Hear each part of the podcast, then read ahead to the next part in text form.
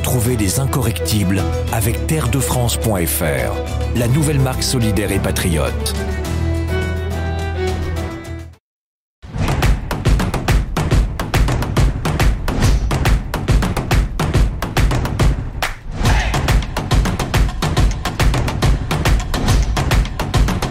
Bonsoir à tous, ravi de vous retrouver pour ce nouveau numéro des Incorrectibles. Chaque semaine, vous êtes de plus en plus nombreux à nous soutenir en vous abonnant ou en nous mettant des pouces levés, parfois aussi en nous soutenant via Tipeee. Soyez-en ici vraiment remerciés au nom de la petite équipe qui m'entoure.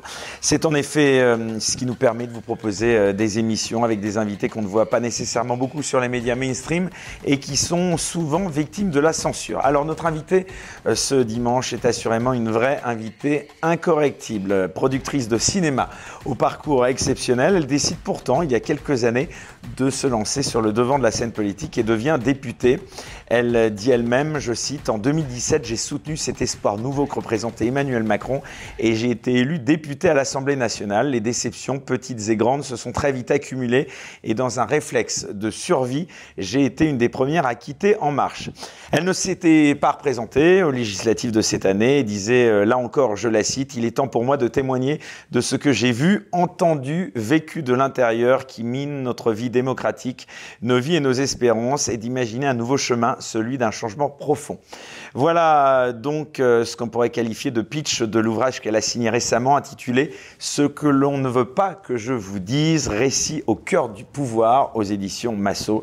C'est donc une femme engagée qu'on a décidé de recevoir cette semaine. Frédéric Dumas, bonsoir. Bonsoir. Merci d'avoir accepté notre invitation. Alors, je le disais, je vous ai invité aujourd'hui pour que nous parlions bien sûr de votre dernier livre euh, qui a fait grand bruit, intitulé, donc je le redis une nouvelle fois, Ce que l'on ne veut pas que je vous dise. Donc, aux éditions Massot, je le redis encore une fois. Alors dans ce livre, vous racontez votre parcours au sein de la Macronie dont vous avez été euh, député et surtout votre rupture avec ces milieux et les raisons qui l'ont motivé. Vous dressez des portraits de personnalités sur lesquels nous allons bien évidemment revenir, mais en filigrane, vous donnez aussi un état des lieux de votre pensée politique et du sens de votre engagement et vous décrivez également tout votre parcours, notamment professionnel, antérieurement à 2017. Alors j'aimerais donc ce soir, si vous le voulez bien, Frédéric Dumas, vous poser euh, quelques questions sur ce livre très intéressant que j'invite tout le monde donc à acheter et à lire pour découvrir en quelque sorte ce que l'on pourrait appeler les coulisses de la Macronie, de ce jeu de théâtre et d'ombre du pouvoir en place. Alors première question que j'ai envie de vous poser, Frédéric Dumas, euh, donc euh, avant de revenir à, la genèse de votre engagement auprès d'Emmanuel Macron, que vous racontez d'ailleurs notamment dans les premiers chapitres de votre livre, qu'est-ce qui vous a séduit chez cette personnalité politique pour vous engager à ses côtés? Écoutez, la première chose qui m'a séduite, c'est que euh, autant je trouve que c'est important de continuer, euh, en tout cas de respecter le fait de se sentir de droite ou de gauche, euh, chacun a le droit de se sentir de droite ou de gauche. En revanche, moi, été quand même un peu, euh, puisque j'ai quand même euh, été un peu investi en politique, maire adjoint, conseiller régional ou autre, porte-parole de, mon parti, c'était l'UDF, l'UDI, je me suis rendu compte quand même que l'idéologie, le dogmatisme enfermait et ne permettait pas d'appréhender la complexité des choses, puisque chacun le voyait avec son prisme. Donc, quand quelqu'un arrive en disant qu'il était, pouvait être intéressant de prendre euh, toutes les dimensions d'un sujet à la fois, ce qu'on a appelé à l'époque le en même temps. Je ne me suis pas rendu compte que le en même temps n'avait pas la même substance que, que, ce que je croyais, puisque le en même temps d'Emmanuel Macron est euh, effectivement on fait tout et son contraire, et on est dans l'incohérence totale. À l'époque, je pensais que c'était vraiment se dire qu'on allait résoudre les problèmes en, prenant, euh, en rendant accessible la complexité et en prenant toutes les dimensions d'un problème sans l'enfermer dans un dogme. Ça, c'était déjà la première raison d'y aller. La deuxième raison, c'était euh, une forme de courage, euh, qui maintenant aussi, j'ai compris que ce n'était pas du courage, mais plus de, plus de l'impulsivité, euh, qui était plus ou moins quand même de, soi-disant à l'époque, par rapport à ses convictions, de pas complètement aller dans le sens du François Hollande, président de la République et du Premier ministre à l'époque, euh, parce que pour lui, ça s'opposait à ce qu'il pensait profondément. La première chose, euh, ça a été notamment sur le fait de s'opposer au, recours au 49-3. Et moi, je trouvais que c'était évidemment euh, formidable, quelqu'un qui disait non, il faut avoir le courage d'aller devant les députés, les sénateurs. il avait, sur sa propre loi, fait 500 heures, je pense, de débat, et il s'est opposé notamment à l'utilisation du 49.3 par, par Manuel Valls. Tout ça, c'était des faits quand même. C'est-à-dire, c'était pas juste des paroles, puisqu'il l'avait fait. il l'avait fait.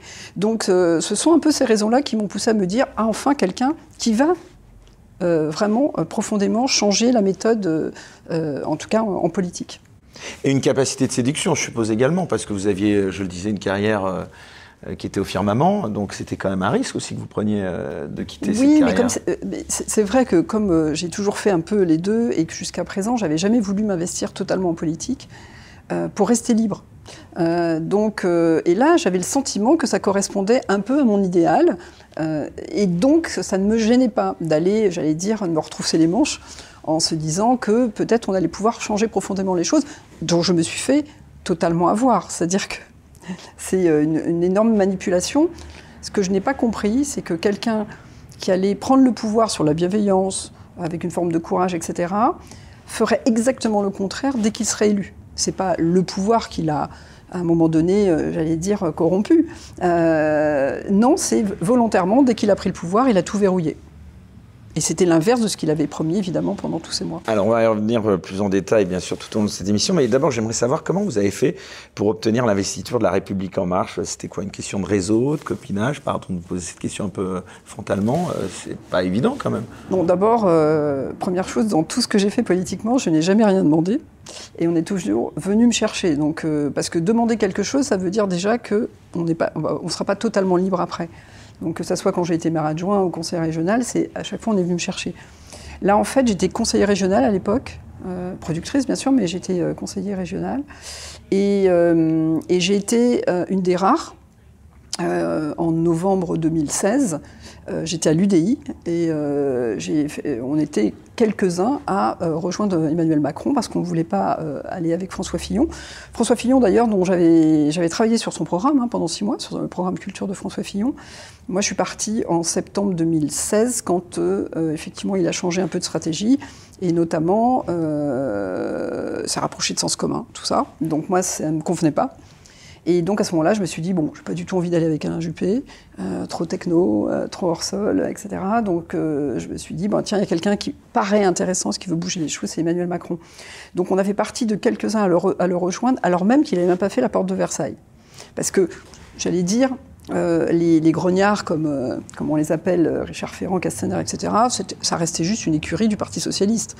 Ce pas des gens qui ont pris un risque majeur. Ils n'avaient d'ailleurs, euh, ils n'existaient pas vraiment euh, au Parti socialiste et donc ils ont suivi euh, quelqu'un qui montait. nous, les quelques-uns qui sommes allés à ce moment-là, on prenait un risque. Tout le monde nous disait que de toute façon, il ne serait jamais réélu. Moi, on m'a traité de folle et d'irresponsable. et j'ai dit, bah, écoutez, alors même qu'effectivement, François Fillon était à ce moment-là, tout le monde disait quand on gagnait la primaire de la droite, on était réélu. Et même alors que l'équipe François Fillon est venue me rechercher, je leur ai dit non, pour une question de conviction, je ne viendrai pas avec vous.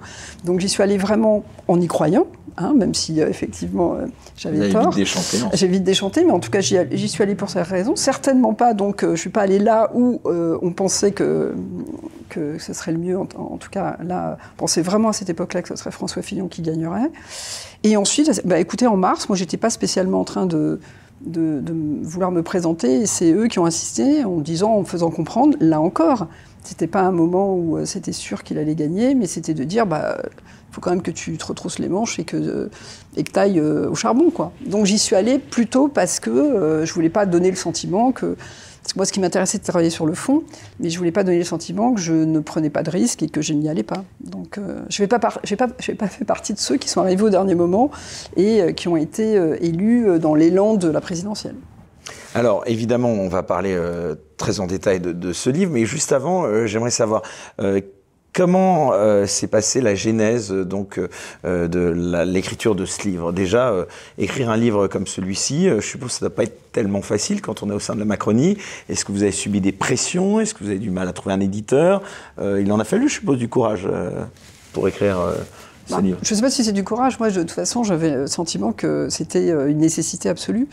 L'idée m'est venue pendant le confinement. J'avais, à cette époque-là, fait une interview euh, avec Dominique Robert sur le, média qui m'avait appelé pour, euh, pour me demander pourquoi j'étais partie. Bon, c'était vrai que c'était pas obligatoirement l'endroit où j'aurais naturellement été, mais je trouvais ça intéressant euh, parce que c'est vrai que la manière dont il me posait les questions et, ce qu'il cherchait à savoir m'intéressait. Donc j'ai fait effectivement euh, une interview d'une heure au mois de mars ou avril 2020, qui a fait jusqu'à 2 millions de, de, vues. Et surtout, ce qui était intéressant, c'est ce que les, gens m'écrivaient. en retour, ils me disaient, mais en fait, c'est hyper intéressant ce que vous nous dites, parce qu'en en fait, d'abord, on est, n'est pas aussi bête que ça, la preuve. On ressent les choses, mais vous, vous nous expliquez vraiment comment ça se passe de l'intérieur, et donc euh, on comprend. Vous nous dites pas non plus euh, ce, qu'on doit penser. Vous nous laissez euh, donner les éléments qui nous permettent de nous faire une idée, et ensuite ça nous donne quand même de l'espoir. Parce que justement, bah, ils estimaient qu'il y avait la sincérité et le courage de faire ça, et donc ils estimaient que c'était donner un espoir en politique. le besoin de témoigner, c'était pas un livre de rancune seulement. Donc, donc à ce moment-là, quand je fais cette interview, je n'avais même pas pensé à témoigner, c'est parce qu'effectivement, on est venu me chercher. Mais quand j'ai vu euh, comment les gens réagissaient, je me suis dit, en fait, euh, c'est important que je dise réellement comment ça s'est passé, parce que si j'ai été là à ce moment euh, donné, c'est pour effectivement une raison. Et si, et si, je ne le fais pas, c'est comme si j'avais le sentiment de, comment dire, de ne pas faire mon devoir et de, j'avais le chance d'être placée là, d'avoir vu des choses, de pouvoir le dire, de mettre la lumière sur ce qui ne va pas. Et donc, euh, je me suis dit, j'aurais honte de ne pas le faire. Vous avez subi des pressions pour qu'il ne sorte pas ce livre bah, en fait, euh, j'ai pas d'abord, j'ai pas mis au courant euh, du tout. Euh, j'ai dit très tard que, que, j'étais en train de faire, Il n'y a pas besoin de, mettre au courant. non, non, non. Mais je veux dire que oui, mais je veux dire, j'écrivais sans raconter à tout le monde que j'étais en train d'écrire. Donc déjà, si personne n'est au courant que j'écris, c'est que vers la fin que les gens ont commencé à être au courant, mais c'était au moment où j'avais trouvé l'éditeur. Et en fait, cet l'éditeur, vous avez le choix que j'ai fait. Difficulté à le trouver? En fait, euh, j'ai euh, au mois de novembre 2021, donc j'ai commencé à écrire à plusieurs éditeurs qui m'ont tout de suite répondu. Euh, et en fait, après, je me suis dit bon, il faut que je fasse attention parce que ça ne voulait pas dire parce qu'ils me répondaient qu'ils voulaient me voir qu'ils allaient le publier, mais je me suis dit il faut quand même que je fasse attention parce que ça peut être aussi un moyen d'avoir des informations, de savoir ce qu'il y a dans le livre. bon, je me suis dit c'est pas évident parce que de toute façon, il va y avoir une campagne électorale. Ce que je vais dire peut gêner euh, un certain nombre de, personnes, parce qu'il y a quand même des chances qu'ils soient réélus.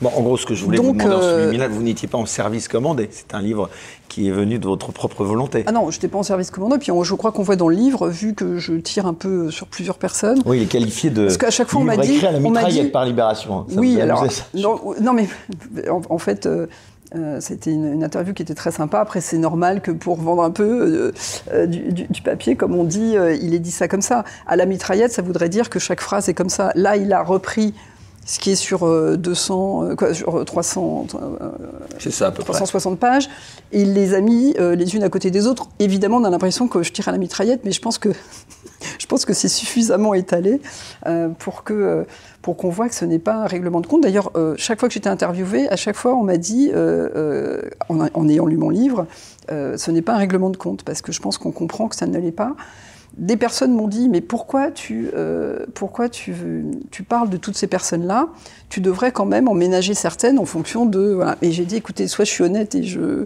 parle de toutes les personnes avec qui j'ai travaillé et je n'en épargne pas. Ça c'est clair que vous n'en épargnez pas beaucoup. Alors venons-en donc euh, en détail euh, à ce livre. Donc je le rappelle pour les personnes qui nous rejoindraient en cours d'émission ce que l'on ne veut pas que je vous dise donc récit au cœur du pouvoir aux éditions Massot. Donc vous y expliqué que vous avez tout de même rapidement déchanté, hein, si on peut dire, euh, lorsque vous avez progressivement pris conscience du fonctionnement euh, de la Macronie. Est-ce que vous pouvez nous décrire les étapes de cette prise de conscience, Frédéric Dumas? C'est pas arrivé comme ça du jour au lendemain, ça a été progressif. Non, évidemment, surtout que quand on s'investit et qu'on y croit, euh, il y a le, temps psychologique de la, de la, de la décantation. Et puis Vous avez dû regretter du coup d'avoir lâché votre, enfin momentanément. moi, je regrette jamais rien. D'accord. Non, je regrette jamais rien, parce que à chaque fois que j'ai fait les choses, je les ai fait en, ayant vraiment fait un choix euh, profond. Alors, ah, vous, avez dû vous retrouver seul un moment au milieu de cette assemblée. Mais, euh, bah, j'étais là, je me suis dit, il faut que je sois là. euh, il y a des raisons pour lesquelles je dois être là, et, je vais essayer de faire le maximum là où je suis. Ça reste une expérience quand même. Donc, Député des Hauts-de-Seine, hein, on le rappelle. Oui, hein. oui, oui. Ça reste une expérience de toute façon très importante même si je ne pense pas que les Français nous élisent pour qu'on fasse des expériences.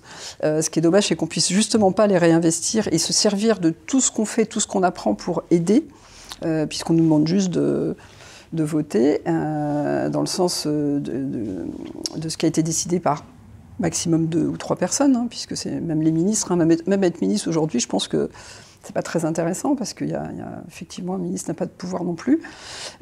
donc, donc bah, première chose, bah, comme je vous l'ai dit, dès qu'on a été élu, j'ai quand même trouvé absolument hallucinant, puisque dans la foulée, dès le mois de juillet, on, nous a présenté les nouveaux statuts d'En Marche. Et euh, puisque En Marche n'était pas un parti politique, c'était un mouvement, il fallait que ce mouvement se transforme en parti politique, donc on a eu droit aux nouveaux statuts. Pendant toute la campagne, on nous avait expliqué, vous vous rappelez, c'était l'époque du monde d'avant. Maintenant, on a oublié cette période, mais on a, à chaque fois, on parlait toujours du monde d'avant et puis du nouveau monde.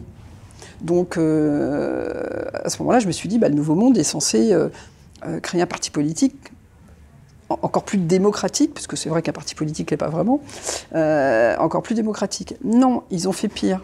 C'est-à-dire que dans tout parti politique, bon, je ne parle pas de France Insoumise, parce que bah, c'est un parti politique où il n'y a pas de démocratie du tout, puisque c'est trois personnes qui prennent les décisions pour tout le monde, mais dans tout parti politique, il y a des gens nommés et des gens élus. Eh bien, là, on a vu arriver des statuts où il n'y avait personne d'élu. Tout le monde était nommé par le siège, et les budgets pour les Hauts-de-Seine, c'était gentiment 8000 euh, euros, alors que le parti avait 200 ou 300 millions. Donc là, je me suis dit qu'il y avait quelque chose qui n'allait pas. Ça, c'était la première chose. Pareil, au mois de juillet, on a commencé euh, à discuter de textes. Il y avait des amendements qui venaient d'un groupe dit constructif, parce que tous les groupes étaient d'opposition, sauf un groupe qui s'appelait le. Je ne sais plus comment il s'appelait à l'époque. C'était le groupe de, l'UDI et de Riester. Les constructifs, je crois qu'il s'appelait d'ailleurs. Euh, et est venu un amendement d'ailleurs sur le verrou de Bercy pour faire sauter le verrou de Bercy, qui était une bonne chose et qu'on avait aussi dans notre programme. Et là, on nous a expliqué qu'on ne pouvait pas voter pour parce que c'était pas nous, parce que c'était Charles de Courson, UDI, qui l'avait présenté. Là, je me suis dit, non, c'est pas possible, c'est l'inverse de tout ce qu'on on avait dit qu'on ferait justement en termes de politique. Donc ça, c'était dès juillet. 2017. Euh, hein, donc, hein. Et puis ensuite, après, j'ai eu euh, mes expériences personnelles sur les sujets qui me tiennent à cœur, sur lesquels j'ai de l'expérience. Euh, Alors justement, on va y venir. Vous décrivez assez longuement dans ce livre les contentieux que vous avez eus sur la culture et particulièrement donc sur euh, l'audiovisuel public, dont on peut dire que c'est un sujet que vous connaissez bien en effet. Euh, malgré vos compétences, vous avez été mis sur la touche au profit d'autres personnalités qui, selon vous, n'y connaissaient pas grand-chose, dont notamment Gabriel Attal, Aurore Berger, la ministre de la Culture de l'époque, Françoise Nissen, ou encore l'homme de l'ombre très connu de ces milieux, dénommé Marc Schwartz, que peut-être le grand public ne connaît pas.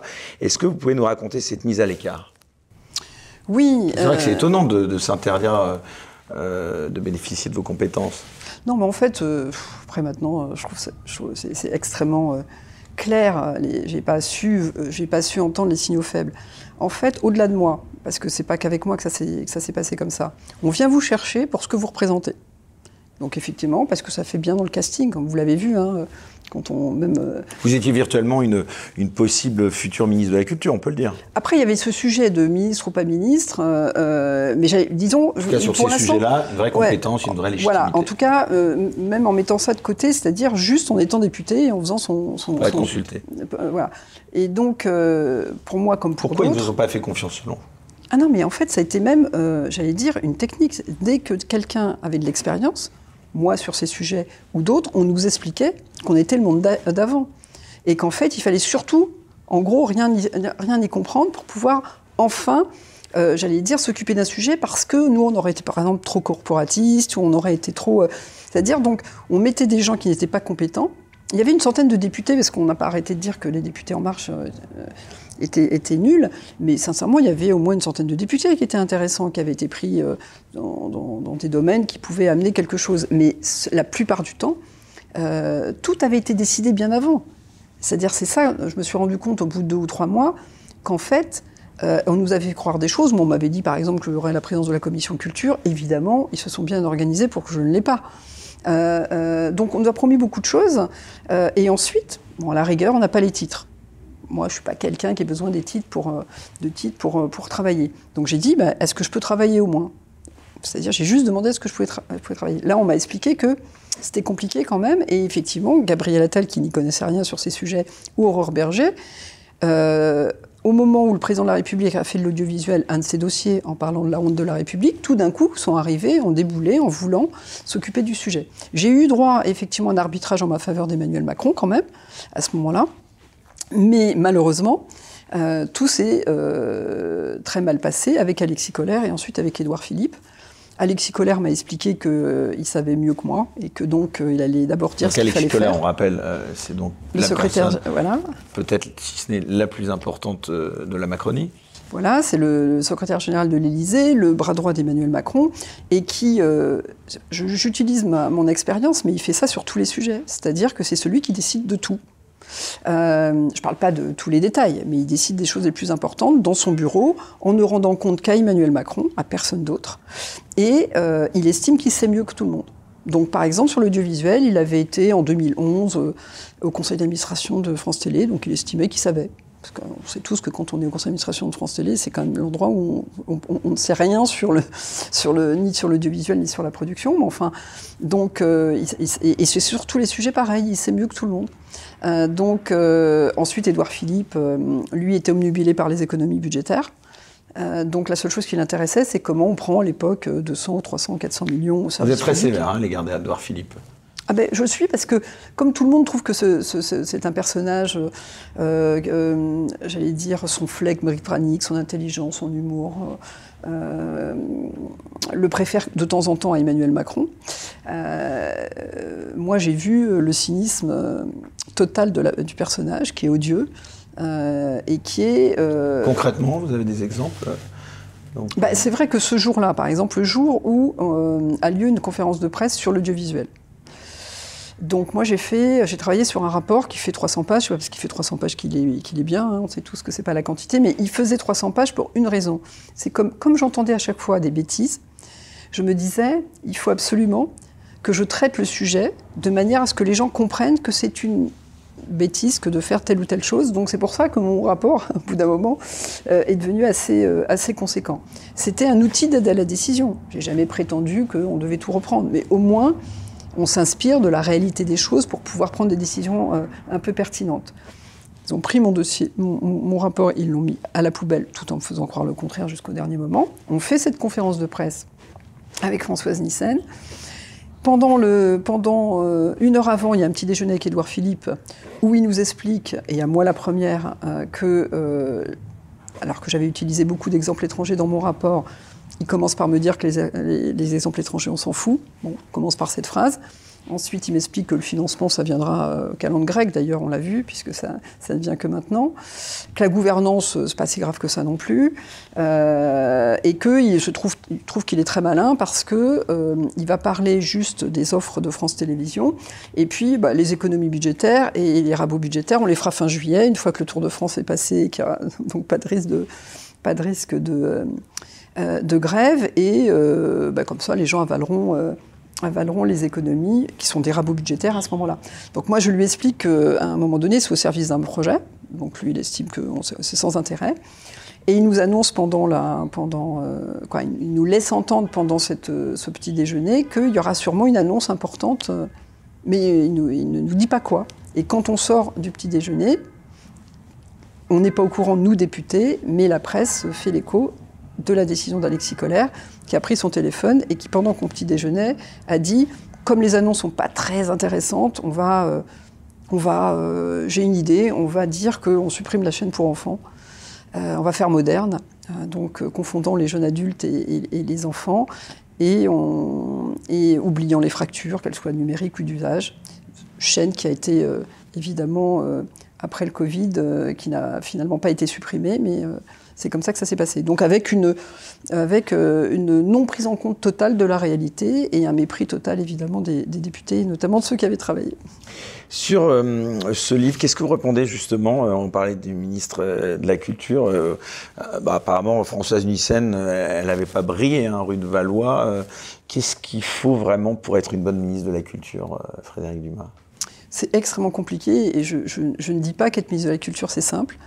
Et c'est justement dommage euh, que euh, qu'en fait, euh, il n'y ait pas une vraie réflexion sur ce que pourrait être effectivement une politique culturelle aujourd'hui et que l'on nomme des gens plutôt en termes de, de casting, comme Rosine Bachelot lorsqu'elle avait été nommée. Franck Riester. Franck Riester. Alors lui, à, chaque fois, c'est pour des mauvaises raisons. Franck Riester, parce qu'il a monté un parti qui s'appelle Agir et qu'il avait promis à l'époque de ramener des, euh, euh, personnalités euh, politiques à Emmanuel Macron. Roselyne Bachelot aussi, un peu, c'était pour, ça aussi. Je pense que ce qui est terrible aujourd'hui, surtout, c'est que la culture, il n'y a pas de ministre de la Culture, il y a effectivement Emmanuel Macron et je pense aussi Brigitte Macron, comme pour l'éducation, qui pensent qu'ils incarnent à eux-mêmes la culture.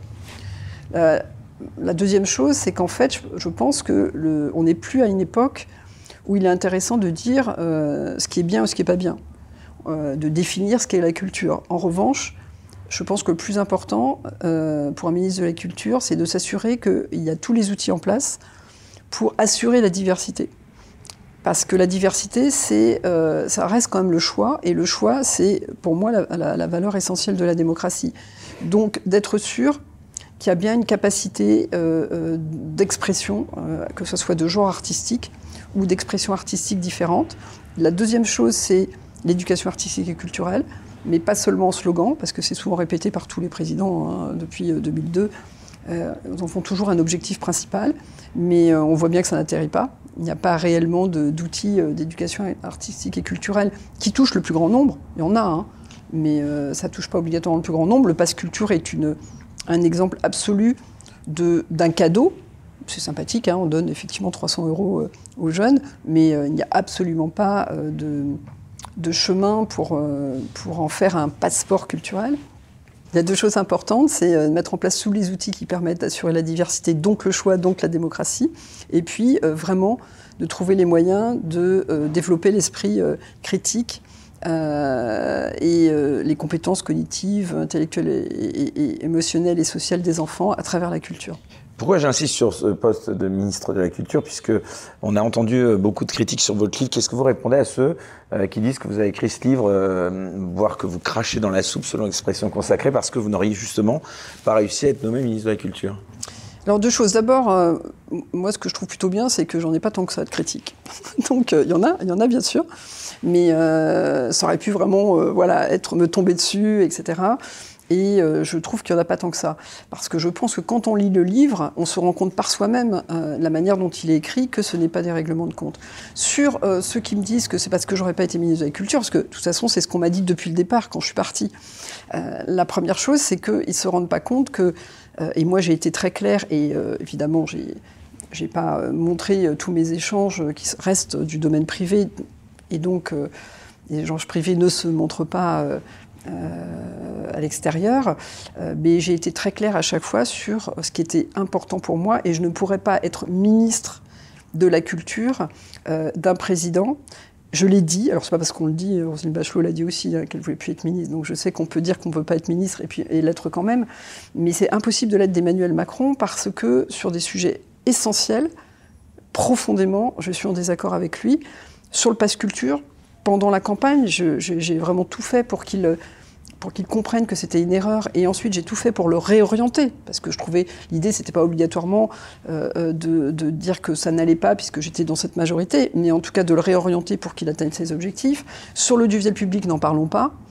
Et euh, donc, vous, voyez, vous voyez être ministre de la Culture et qu'on me demande de faire exactement ce qu'on demande à, à, Rima Abdelmalak, là, de supprimer la redevance et de trouver que ça pose aucun problème. C'est impossible pour quelqu'un comme moi. Et, ma vie euh, n'a jamais dépendu de la politique. Euh, le seul moment où j'y suis allée à 100%, c'est en y croyant, mais j'ai jamais voulu en dépendre pour être libre. Donc j'allais pas être commencé à. Je pense que ministre, les gens se rendent pas compte. Moi, ayant été en cabinet ministériel à 23 ans, j'ai eu la chance de voir le peu de pouvoir d'un ministre. Et pourtant, c'était quand même il y a un, certain temps. Et les ministres avaient plus de pouvoir qu'avant. C'était François Letard. Il était quand même président d'un parti. Il avait plus de pouvoir. Mais en fait, non. Et moi, je pense que euh, la liberté et la capacité d'avoir le pouvoir de faire ce à quoi on croit euh, a été totalement amenuisée. Donc le pouvoir d'un ministre n'est intéressant que si on lui donne du pouvoir. Donc c'est pour ça que ça me fait rire quand on me dit que euh, je suis parti parce que j'étais pas ministre, puisque de toute façon, je n'aurais pas pu être ministre dans ces conditions-là. S'il y avait une mesure à prendre euh, en matière d'audiovisuel public, euh, ça aurait été quoi si vous aviez dû euh, mettre en place justement Alors, une partie Le problème, c'est que ce n'est pas, pas, pas seulement une mesure. C'est que, en fait, déjà, il aurait fallu définir ce qu'on voulait de notre audiovisuel public. À quoi il nous sert Puisque c'est quand même un outil qui, moi, je pense, justement, à la différence du pass culture, l'intérêt de l'audiovisuel, c'est que c'est la TNT quand même, et que la TNT, elle pénètre dans tous les foyers, partout sur le territoire. et donc, elle, déjà, elle permet de ne pas créer des fractures que, évidemment, créer le pass culture, puisque c'est un pass numérique. Donc déjà, quand on a un outil pareil, qui a la capacité d'aller partout, on essaye de, le définir de manière à ce qu'il apporte euh, quelque chose d'intéressant, euh, et, surtout dans le monde dans lequel on vit. Donc on réfléchit d'abord aux offres. Moi, dans mon, rapport, j'ai commencé par réfléchir aux offres. J'ai commencé à dire qu'il fallait que les chaînes soient euh, effectivement bien identifiées et complémentaires, que euh, euh, chacune devait avoir sa raison d'être, et la deuxième chose, qu'on soit sûr qu'elle atteigne le public. Sinon, ça pas traîne. Je ne dis pas que tout le monde doit regarder la télévision tout le temps, mais qu'en tout cas, on s'assure qu'on atteint bien le public à travers notre audiovisuel. Ça, c'était la deuxième chose. La troisième chose, c'était la gouvernance. C'est-à-dire, euh, comment fait-on pour mettre une gouvernance à l'intérieur, euh, sur toute France Télévisions? Parce que, si on est honnête, le problème, c'est avant tout France Télévisions. Parce que Radio France, Arte, qui obéit à une autre logique, Radio France, euh, sont, j'allais dire, assez bien gérés. Mais c'est vrai que France Télévisions, il y a un énorme problème. Il y a une grosse j'allais dire une grosse masse salariale fonctionnelle. on enlève beaucoup de gens sur le terrain et on fait grossir la structure un peu, un peu au milieu. Euh, il y a beaucoup de, j'allais dire, de euh, on s'achète beaucoup la paix sociale, euh, il y a plein de choses qui ne fonctionnent pas, alors même qu'il y a beaucoup de gens qui sont très intéressants, qui font très bien leur travail, mais qui auraient besoin de retrouver un peu plus de sens au travail. Donc déjà d'avoir un projet à partager avec les équipes, et enfin gouvernance, et enfin financement. Et moi pour le financement, j'aurais, je l'avais proposé dans mon rapport, je pense que la suppression de la redevance n'est même pas une mesure de pouvoir d'achat. D'abord, déjà, il y a des personnes exonérées, mais en plus, c'est une mesure de pouvoir d'achat, mais qui fait supprimer effectivement cette, cette, redevance de 138 euros par an à des personnes qui n'ont pas beaucoup de moyens, mais qui la supprime aussi à des personnes qui ont des moyens, où c'est pas si grave que ça quand même de payer 138 euh, euros par an quand on a des moyens. Donc moi, je l'aurais assis sur le revenu, euh, j'aurais fait une modulation sociale. Il y a des gens qui ne payeraient pas, il y a des gens qui payeraient peu, et il y a des gens qui paieraient un peu plus, euh, comme l'ont fait beaucoup de pays nordiques. Ce qui veut dire qu'on euh, n'a pas, besoin d'aller chercher ces, 3 milliards sur le budget de l'État, parce que là, ça va revenir quand même euh, à impacter ces personnes à qui on a soi-disant donné une mesure de pouvoir d'achat.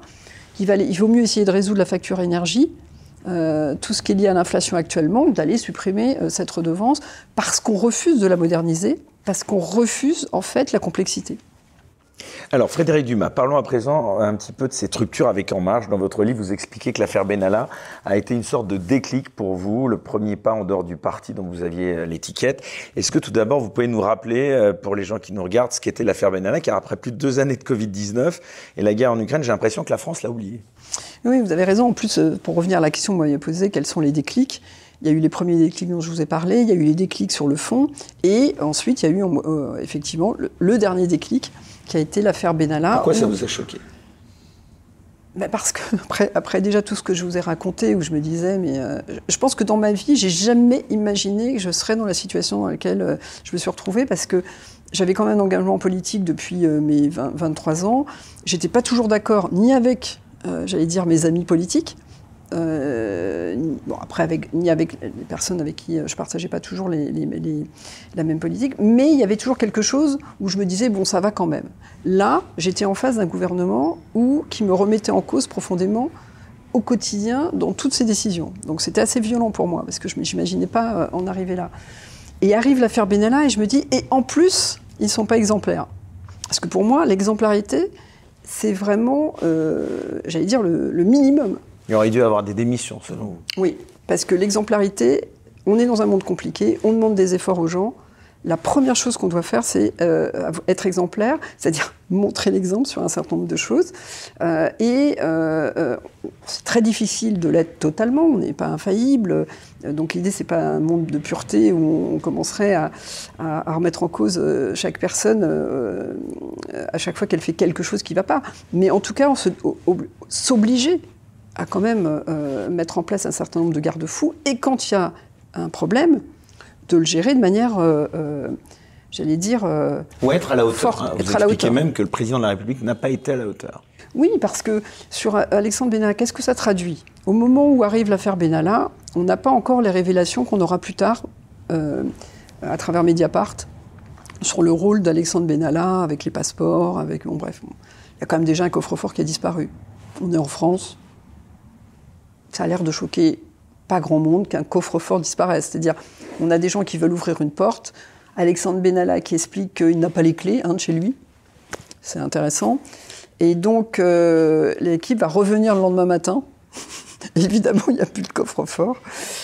Et puis bon, j'ai appris euh, d'ailleurs que bon, d'autres choses entre temps, mais bon, je, difficile de les dire en public. Mais en tout cas, déjà il y a ça. Ah bah si, vous mais pouvez pas nous laisser comme ça. Non, non, non, non, mais parce que euh, après, euh, il, faut, il faut avoir les preuves de, de- de- de ce que je dis. Donc Il y a d'autres choses qui ont disparu, c'est ça que vous laissez entendre? Non, non, non, non. Il y a, il y a- il y a- il y a- il y a quand même.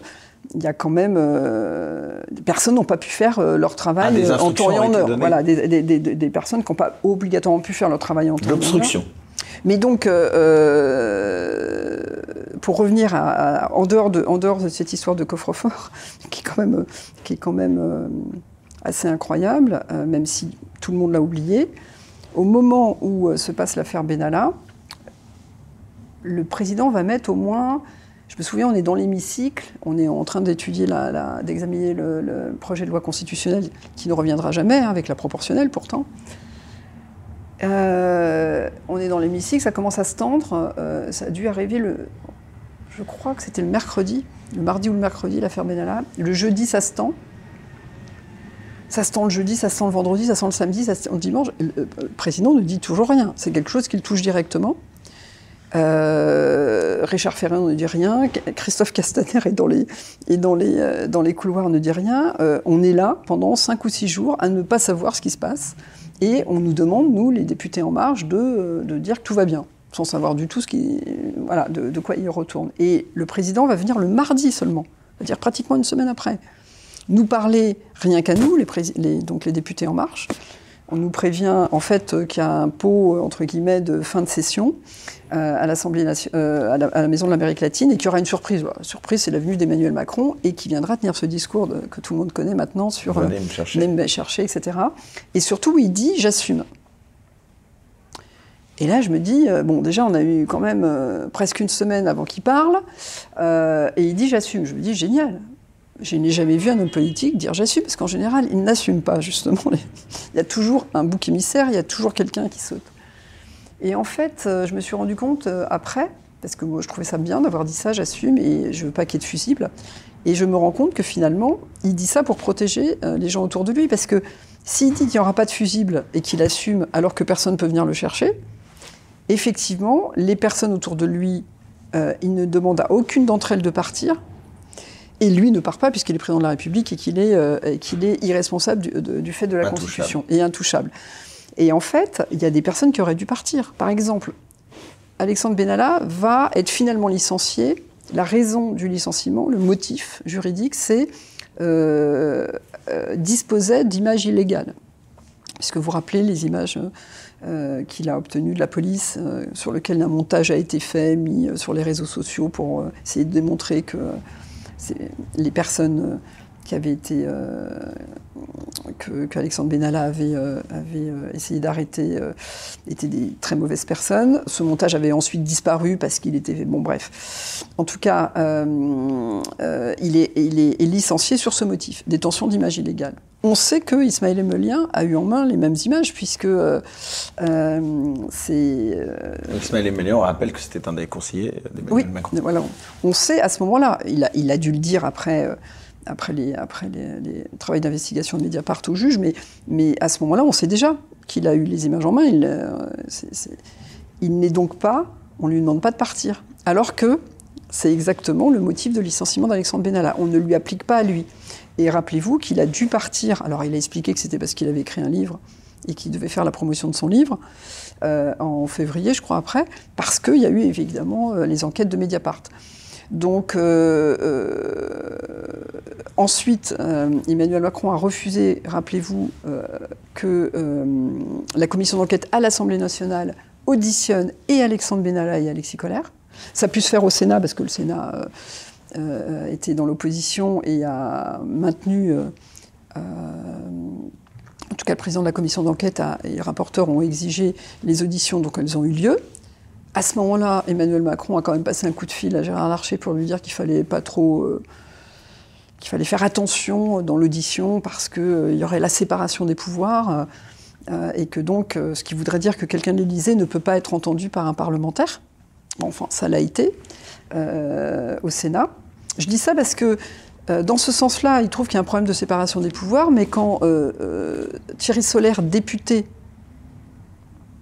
12 fois mis en examen, a un bureau à l'Élysée et le conseiller du président, là, ça ne le gêne pas dans ce sens-là. Député, je crois que sous la Ve République, depuis en tout cas, j'en sais rien, même euh, François Mitterrand, il n'y a, pas eu, a pas eu de, député qui avait euh, une fonction officielle à l'Élysée.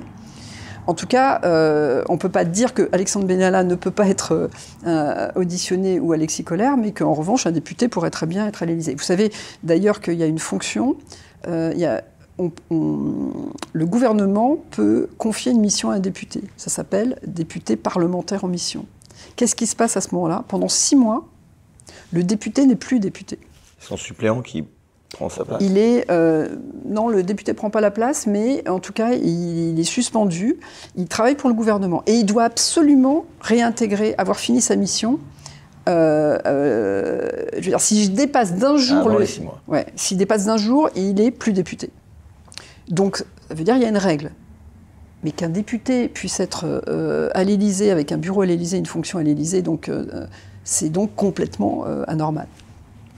Donc moi, moi l'exemplarité, effectivement, a achevé Et pour revenir, pardon, à cette affaire Benalla, et en plus, il y a quelques instants, on a l'impression que vous saviez des choses euh, que vous ne vouliez pas révéler. Est-ce qu'il y a encore des choses, euh, enfin apparemment oui, qu'on ne sait pas, non, ce, qui Ce qui est sûr, c'est qu'il y a un coffre-fort qui a disparu, et qu'on a tout fait pour que les personnes qui, sont, qui se sont retrouvées à intervenir euh, dans, euh, dans le domicile d'Alexandre Benalla n'ont pu le faire qu'après euh, genre 24 heures, on a le temps de faire disparaître quelque chose. donc il y a effectivement des personnes qui n'ont pas pu faire leur, qui n'ont pas pu assurer leur mission pendant ces 24 heures. pareil, au moment où j'ai vu ça dans le dans l'enquête de, de Mediapart, quand Alexis Collère va être euh, va être, euh, va être euh, auditionné hein, par, lors de l'enquête judiciaire, il a fait attendre une heure et demie avant que les, personnes puissent rentrer dans son bureau à l'Élysée. Donc tout ça, je veux dire, si les personnes se sentent tout à fait à l'aise avec pourquoi ne pas faire rentrer immédiatement ou à un quart d'heure près les personnes, une heure et demie avant de faire, rentrer quelqu'un. Donc euh, c'est quand même des questions euh, qu'on peut se poser sur euh, la nature de, pièces qui auraient pu, qui peuvent disparaître dans ce genre de, situation. Donc, en tout cas, cette affaire, elle est pour vous l'occasion d'aborder la question de la responsabilité des élus et des personnalités politiques. vous avez dit tout à l'heure qu'on vivait dans ce que vous appelez la République des fusibles. vous pouvez développer un petit peu? Oui, alors, j'ajoute une chose sur Alexandre Benalla. Euh, ce que j'avais dit à Emmanuel Macron à l'époque, en août 2018, je lui avais dit que, c'est, ok, c'est peut-être pas une affaire d'État, parce qu'on ne savait pas plein de choses à ce moment-là, mais en tout cas, ça traduit le dysfonctionnement total à l'Élysée, mais pas que, qui est, que, qui est dans l'abus de pouvoir. Parce que le problème d'Alexandre Bagnala, c'est qu'étant proche de Dieu le Père, en France, on est, voilà, euh, il y a un côté court, euh, ce qu'avait dit d'ailleurs une personne auditionnée à l'Assemblée nationale avait évoqué ce côté on est quand même, euh, il y a quand même des phénomènes de cours. Et Alexandre Benalla, ayant cette proximité avec le président de la République et ce pouvoir, certaines personnes n'osaient pas euh, euh, lui, effectivement, lui, lui dire qu'il allait trop loin. Et donc, à ce moment-là, ce que j'ai expliqué à Emmanuel Macron, c'est qu'il n'y avait pas que lui, il y avait plein de personnes qui abusaient de leur pouvoir au nom, effectivement, de leur proximité avec Emmanuel Macron. Vous parliez directement à Emmanuel Macron Là, c'était des échanges, ça a toujours été des échanges écrits. Euh, sur, sur ce, genre de choses. Parce que moi, je trouvais ça important, en plus d'écrire, de laisser la trace et de voir effectivement euh, que, parce que souvent on dit oui, mais ils sont mal entourés et puis euh, les gens ne leur parlent pas. leur disent pas les choses directement. Moi, je me suis toujours fait un devoir de lui dire tout ce que je pensais. Et il vous répondait tout ce que je voyais. Bah, quelquefois, il me répondait, quelquefois, il me répondait pas. Selon, c'était selon. Bon, j'ai toujours remarqué que quand il était un peu plus gêné, peut-être par les choses, il répondait pas. Après, il n'est pas obligé de me répondre non plus. quoi, par texto euh, Oui, oui, par échange, ouais, par, par télégramme, oui. Par télégramme hmm. D'accord. Bah, on sait tous maintenant, euh, je ne je, je l'ai euh, même pas écrit dans le livre que c'était par télégramme, maintenant tout le monde sait de toute façon que c'est un des moyens d'échange de, euh, avec Emmanuel Macron et il y a suffisamment de gens qui l'ont dit pour que, pour, que, pour que je le dise. Qu'est-ce qu'il faudrait faire selon vous, Frédéric Dumas, pour réformer la responsabilité des élus aux ministres, pour la rendre plus efficace?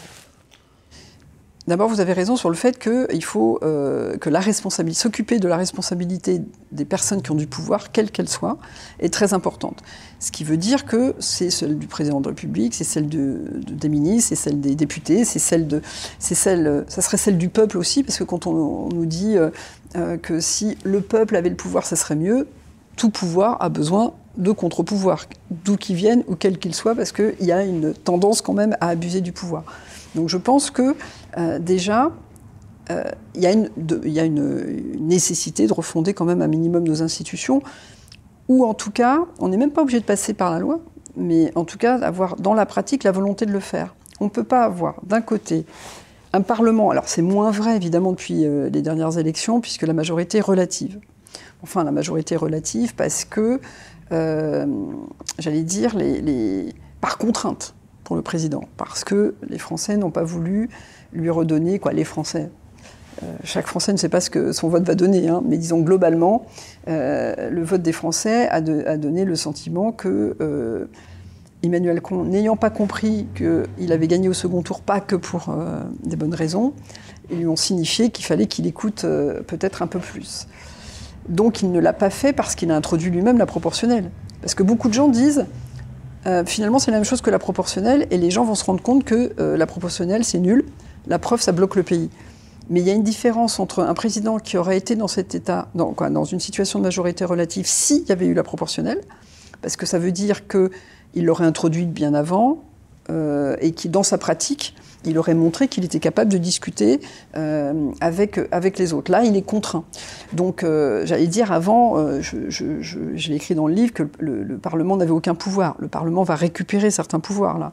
Mais disons que le Parlement n'avait pas de pouvoir. Les ministres n'avaient pas de pouvoir et la justice. Ah, ça a peut-être un peu changé quand même. Les ministres Non, le Parlement. Le Parlement, oui, c'est pour ça que je dis. On va en parler dans un instant. Voilà, voilà. Mais disons que les ministres, euh, de moins en moins, hein, euh, d'ailleurs, quand on nomme euh, la ministre de la Culture, on nomme une collaboratrice.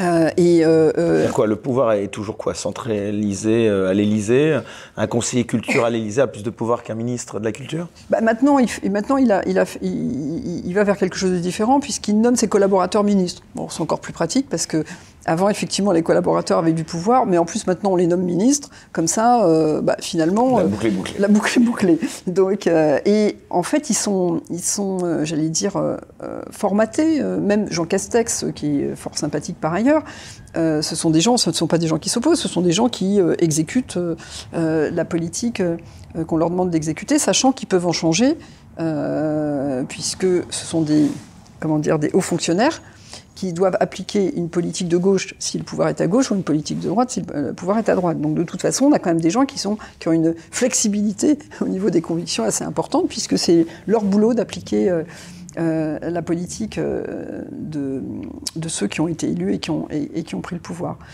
Donc sur la responsabilité, si on considère que le Parlement n'a plus autant de pouvoir que ça, mais ça devient un peu moins évident avec la, majorité relative, on en reparlera si euh, les ministres n'ont pas réellement de pouvoir et si la justice est empêchée d'une certaine manière, tout, ça veut dire que tout pouvoir est concentré à l'Élysée. À partir du moment où tout le pouvoir est concentré à l'Élysée, comment peut-on continuer à dire que le président est irresponsable Puisque le pouvoir amène au fait d'être responsable. Donc, soit le président euh, abandonne du pouvoir, et dans ces cas-là, il peut continuer à rester responsable. S'il continue à accumuler du pouvoir, on est obligé de proposer de modifier ce qui aujourd'hui rend absolument le président irresponsable.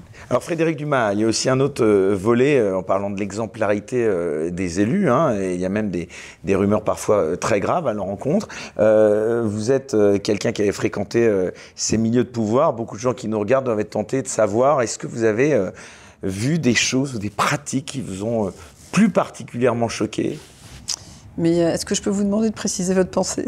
Bah, J'allais jusqu'à, euh, même, moi j'avais reçu ici, euh, sur ce canapé, ou en tout cas dans cette émission, des gens qui me laissaient entendre que certaines personnes élues pouvaient avoir un rapport à la sexualité particulier, à la drogue, largement décomplexé dans les milieux de la politique. Est-ce que c'est quelque chose que vous avez observé? Est-ce que c'est du domaine du fantasme, de la rumeur? Est-ce que c'est quelque chose que vous avez de près ou de loin peut-être euh, peut-être suspecté si vous ne l'avez pas vu directement Après, bon, c'est différents sujets sur, sur, la, sur la sexualité. De manière générale, je pense qu'il y a eu suffisamment de livres expliquant que, que le pouvoir amenait à pas mal de d'excès. Donc, euh, oui, euh, effectivement, il y a des choses qui se passent qui sont, un peu, qui sont assez caricaturales. après, de le voir euh, soi-même, euh, on ne le voit pas obligatoirement. On peut le subir, donc on peut avoir une idée de, du niveau de, de perversité ou de. Bref. Euh, non, parce que le titre que vous laissez entendre de votre livre peut laisser penser que vous avez aussi eu connaissance de choses peut-être très graves, que vous ne pouvez peut-être pas révéler ni dans votre livre, ni même pour votre sécurité. En fait, si ça avait été des choses très graves, euh, au sens, j'allais dire, de, concernant d'autres personnes, euh, j'aurais été amené. Vous auriez euh, été tenu d'ailleurs de les dénoncer. Alors, en, tant que député, oui, avec l'article 40, et, et, j'allais dire en tant qu'être humain, au-delà même de cette obligation d'article 40, évidemment, pour protéger la personne, j'aurais été amené à le faire. Donc, effectivement, je n'ai rien vu. en tout cas, je n'ai je n'ai pas, été dans cette situation-là. Après, on peut avoir soi-même été dans des situations euh, qui, ne sont pas très agréables, mais bon, euh, voilà, on les gère. Euh, on on a, voilà, en tout cas, moi, j'ai pu les gérer. Mais bien sûr que, on, voilà, on, J'irais plus loin euh, au niveau même euh, de pratique euh, de l'exercice de la politique. Là, cette semaine, on l'a vu, bon, il y a cette affaire Garrido-Corbière et du journaliste du Point qui ont vraiment pris. il y en a même qui parlent de scandale, hein, potentiellement, en tout cas de la politique à un niveau assez élevé comme on l'a pas vu depuis quelque temps. Est-ce que vous pensez qu'il peut y avoir des manipulations politiques euh, non, mais là, en de cette envergure. Entre nous, c'est pathétique parce que euh, là, en l'occurrence, c'est faux. Bon. Euh, et Ça, là, c'est acté, on sait que c'est faux. On sait que c'est faux. Maintenant... Et, non, mais on sait que c'est faux. Mais ce qui est quand même, moi, ce qui m'a halluciné dans cette histoire, c'est que un journaliste, puisqu'il vient de porter plainte, je crois, contre Jean-Christophe Lagarde, et Exactement. Le, je veux dire, je ne comprends pas comment un journaliste en pleine élection euh, alors qu'il sait que Jean-Christophe Lagarde euh, est, en lice contre Raquel Garrido, va prendre des informations dont on sait les pratiques de Jean-Christophe Lagarde. Ah, moi, je dis ça, j'étais à l'UDI. C'est bien pour ça que je, vous dire là-dessus. Et je peux vous dire que effectivement, euh, là, c'est pareil. Moi, je peux pas vous parler. C'est quoi les pratiques de Jean-Christophe Lagarde Mais non, mais justement, je ne peux pas vous en parler. je veux dire, parler de pratiques ouvertement, ça veut dire qu'on a vu des choses, qu'on les sait et qu'on peut les prouver. Donc, euh, moi, j'ai, je veux dire, ça fait longtemps. Connaissance de faits que vous ne pouvez pas prouver. Non, mais en fait, ça fait, vous le savez bien, parce que ça a toujours été sur la place publique. Il y a même eu des, des, des, des, unes sur Jean-Christophe Lagarde. Euh, il y a eu euh, la guerre, guerre entre Hervé Morin et Jean-Christophe Lagarde. Et tout ça remontait tout le temps. Et, donc, à chaque fois, évidemment, c'était présomption d'innocence, vous n'avez pas de preuves, etc. Bien sûr que j'en ai pas. Je dis juste que c'est un personnage qui a, des, qui a effectivement, de toute façon, une manière d'exercer son pouvoir extrêmement. Euh, d'abord, je ne suis pas du tout une féministe euh, forcenée, mais alors lui, il est d'une misogynie euh, qui est assez difficile à pas. à pas Dénoncer. bah, oui, parce que c'est une caricature. et puis, il a effectivement des pratiques de, de, j'allais dire, de. C'est quelqu'un de, de, très, de très autoritaire et qui exerce un pouvoir de manière, de manière presque totalitaire. Donc voilà. Donc, mais après, sur les pratiques, j'allais dire plus, euh, euh, plus, euh, qui sont des, des pratiques qui seraient illégales, évidemment que ça peut être que le, Il faut, la, justice. la justice ou les preuves. Donc je ne veux pas du tout aller là-dedans. Ce que je veux dire, c'est que quand on a quelqu'un, parce qu'il a quand même eu euh, l'histoire du port d'armes, etc. Quand on a quelqu'un qui a quand même tout ce, tout ce qui se passe autour de lui. Du port d'armes, euh, c'est-à-dire qu'on avait retrouvé euh, des armes, c'est ça Oui, voilà, à son domicile, alors qu'il n'avait pas, il pas d'autorisation, justement. Mais quand on voit tout ça, et qu'on se retrouve comme un journaliste avec Jean-Christophe Lagarde qui arrive avec une personne qui est un ancien, un ancien, un ancien policier qui travaille à la mairie de Drancy, et il dit j'ai été manipulé. Franchement, je veux dire, on sait bien que dans une campagne électorale. De qui se moque-t-on? Bah oui. Si c'est sa défense aux journalistes, c'est pire que. Euh, il aurait pu être manipulé par plein d'autres personnes, mais oser dire j'ai été manipulé par Jean-Christophe Lagarde avec, la personne qui, viendrait a priori lui dire, lui demander s'il publie bien l'enquête avant les élections, et il ose nous dire qu'il a été manipulé. C'est plus vous êtes journaliste, c'est pas du journalisme, c'est euh, n'importe quoi. Donc, euh, en l'occurrence, bien sûr qu'il y a des pratiques d'abus de pouvoir fortes en France, puisqu'il n'y a pas de euh, garde-fou. Il n'y a rien qui va faire que euh, des personnes. Les conflits d'intérêts, par exemple. Je veux dire, euh, les conflits d'intérêts de Thierry Solaire, quand il est à l'Élysée, est-ce que, est que quelqu'un s'est plaint? Est-ce que quelqu'un dit. Est-ce qu'il y a. en tout cas, j'ai pas vu beaucoup, ni de journalistes, ni de personnes trouver ça absolument incroyable. Et en fait, le problème d'Emmanuel Macron, c'est que lui-même, n'ayant pas beaucoup d'exemplarité, il banalise tout un tas de choses. Et finalement, à force qu'elles se répètent, on trouve ça normal. Et donc, on atteint un niveau d'inexemplarité extrêmement fort parce que je pense euh, que, ça c'est euh, évidemment une intuition, euh, puisque je n'ai pas de preuves à amener, mais, mais juste dans ma manière d'avoir, par rapport à tout ce que j'ai vu, globalement, tout le monde se tient un peu. Parce qu'à un moment donné, chacun sait que si ça sort pour quelqu'un, ça sort pour l'autre. Le cas de Damien Abad, là, par exemple, c'est un cas euh, qui devient un cas quand même embarrassant hein, pour la majorité. Euh, qu'est-ce que vous en pensez? Alors, je vais vous répondre, mais juste pour revenir juste un petit peu en arrière. Est-ce que vous vous, êtes rendu compte que dès que euh, une personnalité politique, de quelque couleur politique qu'elle soit, se retrouve embêtée par la, la justice, tous les politiques viennent à son secours, quelle que soit la couleur politique ça veut bien dire que chacun se dit, oulala, là là, de toute façon, vaut mieux... Vaut mieux euh, Tout le monde se tient, c'est ça que vous laissez sentir. Ah ben, euh, entre nous, la nature humaine est ce qu'elle est?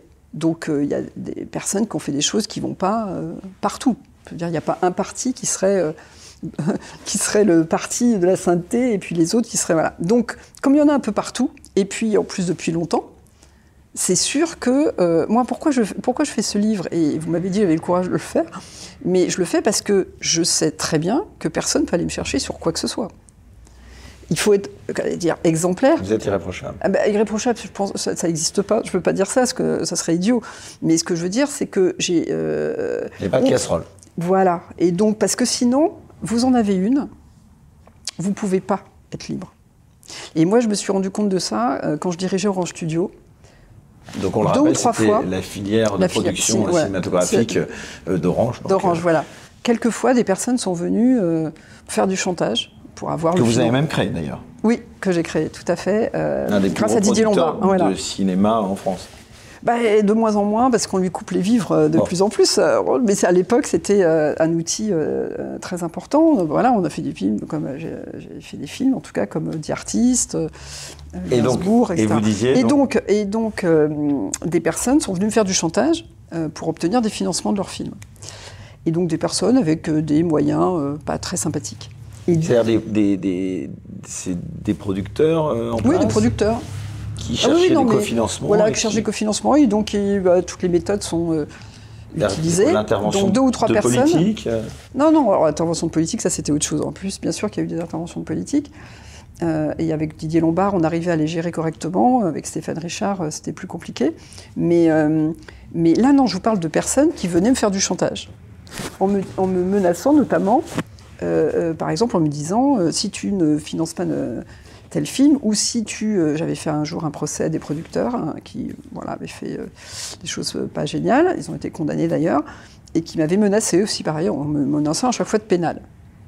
Et j'ai vu la, manière dont euh, ces personnes fonctionnent. Elles viennent quel était l'argument euh, Alors justement, elles viennent vous voir et elles vous disent Nous, on sait. Alors je lui dis, ah bon, vous savez quoi? Ah oui, mais on sait que tu as, fait tu as fait un certain nombre de choses qui vont pas du tout, on a les preuves. Et alors moi, je, me marrais, puisque évidemment, j'avais rien fait. Et, euh, mais après, j'ai compris, en fait. Imaginez une seule seconde que vous ayez fait quelque chose qui ne va pas. Que quelqu'un vient dans votre bureau vous dire, je sais ce que tu as fait. En fait, vous n'avez aucun euh, moyen de savoir si la personne sait ou pas et si elle a des preuves ou pas. Mais comme vous, vous savez que vous avez fait quelque chose, d'une certaine manière, vous êtes obligé de vous conduire euh, différemment. Et donc, moi, les deux fois, je me souviens, parce que physiquement, j'ai demandé à la personne de se lever, je l'ai ramené, je lui ai fait, bah écoute, tout va bien, euh, merci de tes preuves, et j'ai fait sortir la personne, puisque je n'avais aucune. il y en a une, et il y en a une d'ailleurs qui m'a mis au pénal, qui a perdu, qui a même retiré son truc à la fin, parce que euh, c'était plus une menace pour pouvoir m'intimider, qui au final a retiré elle-même sa plainte et, et, qui a été condamnée pour abus de procédure. Mais donc je me suis dit, toute personne qui a fait quelque chose qui tient, qui va pas, toute sa vie, en fait, se retrouve à, euh, j'allais dire, à pouvoir. Euh, on, peut exercer un chantage sur elle euh, parce que. quelqu'un. de Damoclès, quoi. En fait, finalement, je me suis dit, bah, c'est facile. De... La personne n'a rien. En l'occurrence, elle n'avait rien, puisque moi, j'avais rien fait. Mais quand elle vous dit ça, si vous avez fait quelque chose, vous ne pouvez pas être sûr que la personne n'a rien. Mais en gros, ce que vous me dites, vous pensez qu'on use de tels stratagèmes vis-à-vis de politiques Oui, bah oui, parce que euh, finalement, je veux dire, c'est je veux dire, c'est pas que les politiques. Il y a plein de gens qui font des choses limites. Voilà, c'est la nature humaine, c'est pas. Donc dans l'affaire euh, Damien, incroyable.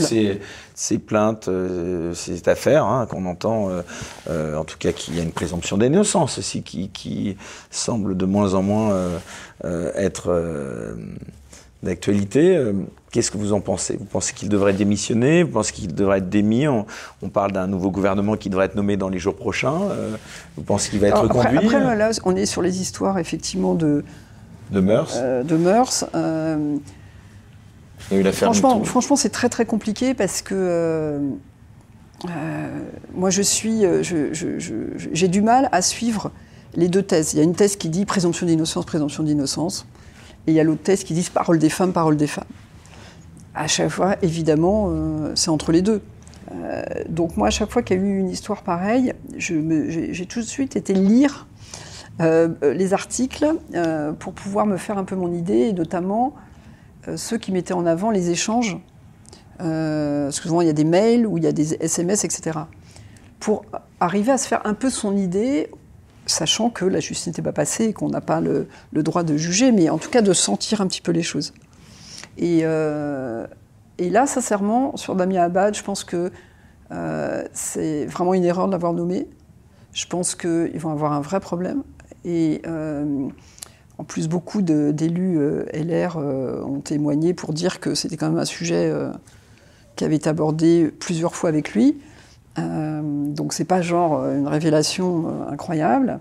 Quand on voit les échanges, quand on lit les échanges qui ont été, qui ont été donnés, on se dit que quand même il y a un souci. Et je pense que bah là, l'erreur qu'a fait Emmanuel Macron, c'est que, un, il n'a pas pris comme ministre pour des bonnes raisons. Il l'a pris comme prise de guerre. C'est-à-dire que quelqu'un qui est président d'un groupe accepte de trahir, puisque quand on est président de groupe, c'est comme si on était le capitaine du navire. La seule personne qui ne doit pas partir, c'est le capitaine du navire. A le minimum. Les autres, je ne dis pas qu'ils ont le droit de partir, mais quelque part, bon, voilà, c'est la vie. Le capitaine du navire, il ne part pas. Donc c'était le président du groupe euh, DLR à l'Assemblée. DLR à l'Assemblée nationale. qui passe, il, passe, il passe avec Emmanuel Macron. Donc déjà, Emmanuel Macron l'a pas pris pour une bonne raison. Et déjà, puis Elisabeth Borne, donc la première ministre, laisse entendre que toutes ces affaires, elle n'en avait pas connaissance et que si elle apprenait des choses euh, nouvelles, on a presque l'impression que c'est la presse qui fait le boulot euh, que ces gens oui, alors, C'est pour ça que je, sur Damien Abad, je dis premièrement, un, euh, il n'aurait jamais dû le prendre comme ministre puisqu'il n'a pas pris pour des bonnes raisons. Comme ça, déjà, il n'aurait pas eu le problème. La deuxième chose, c'est que si Emmanuel Macron il dit... Pas si Emmanuel Macron dit que c'est un des sujets les plus importants pour lui, il devrait en faire un critère euh, non pas effectivement euh, de jugement, mais d'enquête, avec suffisamment d'éléments, et après qui puisse le permettre de dire je nomme cette personne ou pas. Parce que une fois qu'il l'a nommé, on, est effectivement dans le problème de la présomption d'innocence. Alors que s'il ne l'avait pas nommé, il a le droit, je vais dire, il a encore le choix de nommer quelqu'un ou de ne pas le nommer. il ne prenait pas Damien Abad parce qu'il aurait vérifié. S'il avait vérifié ça, vu euh, ce qu'on sait aujourd'hui, ça serait remonté. Donc ça veut bien dire qu'il n'a absolument pas vérifié ce genre de choses. Donc voilà, donc là c'est la double peine. Un, il n'aurait jamais dû le nommer, euh, il l'a nommé pour des mauvaises raisons. Deux, il n'a pas fait son enquête. Maintenant, il se retrouve avec un énorme problème parce que je pense que, effectivement, euh, euh, quand on voit comment les. Quand on voit les témoignages, on se rend compte. Alors, vous savez, il y a ce fameux truc où il nous explique qu'il ne pouvait pas. physiquement du fait de son handicap, mais quand on regarde le témoignage notamment d'une des filles, elle elle dit pas qu'elle a rien fait. Elle dit juste, elle explique juste l'emprise qu'il a eue euh, par rapport à son handicap, et ensuite qu'il lui a demandé de faire un certain nombre de choses qu'elle voulait pas faire. Donc euh, on, est dans quelque chose de beaucoup plus subtil. C'est pour ça que sur ces sujets, je pense qu'il faut euh, faut, faire attention parce que de temps en temps, par exemple, je vais dire quelque chose qui peut choquer des gens, mais sur Gérald Darmanin, je, trouve que, à l'inverse, quand on regarde le, dossier et puis les, échanges, etc., on se dit, bon, il y a aussi des femmes qui ont décidé, j'allais dire, euh, c'est pas une, c'est pas, comment dire, euh, une révélation incroyable. Il y a des femmes qui euh, aussi couchent pour obtenir des choses, ça arrive. Bon, bah, celles-là doivent assumer. Elles ne peuvent pas à la fois après dire oh bah tiens euh, j'ai fait ça pour euh, pour obtenir quelque chose, mais euh, finalement euh, par exemple notamment cette personne-là elle avait je crois 10 ans de plus que lui avait 26 ans. Et puis on, voit clairement qu'elle décide de faire ça pour obtenir un, avantage. Moi, je suis choquée quand ces personnes disent après j'ai été violée, parce que effectivement, euh, c'est une décision euh, en conscience d'aller. euh, c'est pas quelqu'un qui est dans la précarité, euh, qui dort dans la rue, qui a besoin d'un logement. Parce que, à la rigueur, effectivement, là. alors ça, ce sont des opinions personnelles que je porte. hein. Donc je dis pas que j'ai raison, je dis pas que j'ai tort, je dis juste que c'est des sujets suffisamment compliqués pour que euh, on soit honnête, euh, un, minimum honnête intellectuellement en tout cas. Alors, pour cette deuxième partie d'émission, si vous le voulez bien, Frédéric Dumas, j'aimerais vous demander votre regard sur justement les résultats de ces dernières élections euh, législatives, puisque ça n'aurait échappé à personne. Eh bien, Emmanuel Macron n'a pas obtenu une majorité absolue. D'abord, vous maintenant qui n'êtes plus député, hein, puisqu'en plus vous n'étiez pas candidate pour ces nouvelles élections. D'abord, est-ce que vous y attendiez de tels résultats? Vous avez peut-être bien fait de pas être euh, de nouveau candidat. Ah, mais non, mais parce moi, que je- vous auriez je- peut-être été battu. Après, je, je- en fait, moi, je ne suis pas du tout, raison- j'ai pas raisonné comme ça, parce que j'avais des propositions d'investiture, mais, mais euh, en fait, D'autres partis en, pl- en- en plus de deux, euh, de deux euh, bords politiques différents, mais en fait, euh, moi, c'est plus par rapport à qu'est-ce que je pensais qu'on pouvait apporter en étant député, mis à part le fait de de- d'apprendre énormément et de faire des choses très intéressantes, mais euh, effectivement, on est plutôt, euh, euh, on est plutôt dans l'impuissance. Donc je pense que ça vous a pas surpris ces résultats. Alors, euh, ce Bah, en fait, ce, qui est, ce qui est compliqué, c'est que sincèrement, si je suis honnête, on, on- moi, je- on ne savait pas ce qui allait se passer. C'est-à-dire que normalement, c'est vrai qu'il y a une prime au président sortant. Donc pour arriver à, à cette majorité relative, il faut vraiment, faut vraiment qu'il n'ait pas, euh, qu'il ait- qu'il ait pas entendu surtout très peu de temps après l'élection présidentielle. oui, qu'il n'ait pas compris à quel point euh, répéter. euh, parce que lui, la seule chose importante, c'était de passer le premier tour assez haut et ensuite d'être réélu derrière parce que c'était face à Marine Le Pen. Et il n'a jamais dit, et il continue d'ailleurs à pas le dire, qu'il n'a pas été élu que pour des bonnes raisons. Il continue à dire c'est mon projet, j'ai été élu sur mon projet. Il ne remet il- jamais il n'introduit l'idée qu'au second tour, beaucoup de gens sont allés voter en disant on n'a aucune envie de voter pour lui, mais on n'a pas non plus envie, euh, euh, j'en sais rien, d'un de ce que d'un chaos, de quelque chose qui les angoissait. Donc, euh, donc en fait, c'est vrai que personne ne pouvait dire ce qui allait se passer. Après, une fois que ça s'est passé, on peut se dire que c'était pas surprenant, voilà. Mais, mais franchement, vous, vous- on n'en savait rien. Même les On observateurs. n'en savait rien, ouais. Pourquoi je vous demande ça? Parce que euh, est-ce que vous craignez pas que la France retombe dans une période d'instabilité politique, d'ailleurs comme ça avait été euh, le cas au cours de la troisième puis de la quatrième République, qui sont d'ailleurs, je le rappelle, les modèles de régime politique que prône Jean-Luc Mélenchon. Si, mais ce qui est dommage, c'est un peu ce que je vous disais tout à l'heure, c'est que euh, on sait pas. on- c'est pas lié à la proportionnelle.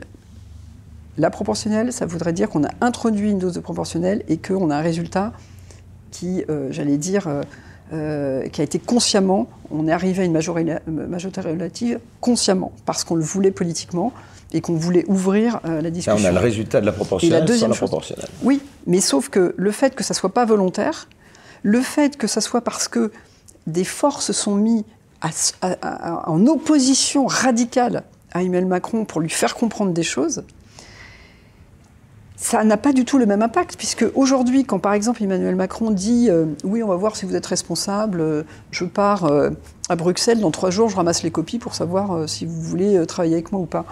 Mais ce sont que des personnes qui ont été élues contre la politique d'Emmanuel Macron.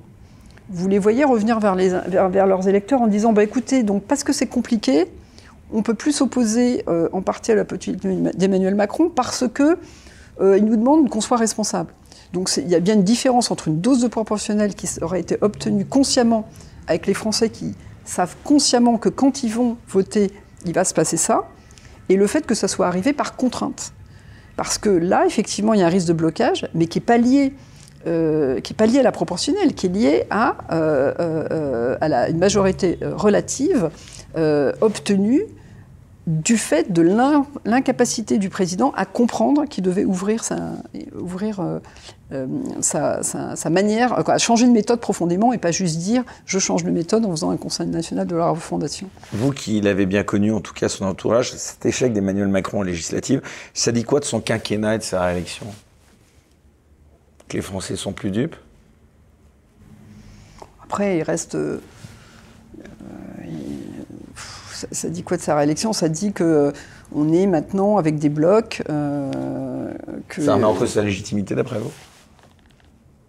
Bah, Vous pensez qu'il pourra terminer son quinquennat?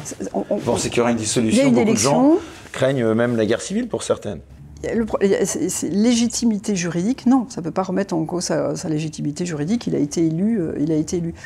En revanche, ne, je veux dire, pour moi, la légitimité, j'allais dire, au sens presque philosophique.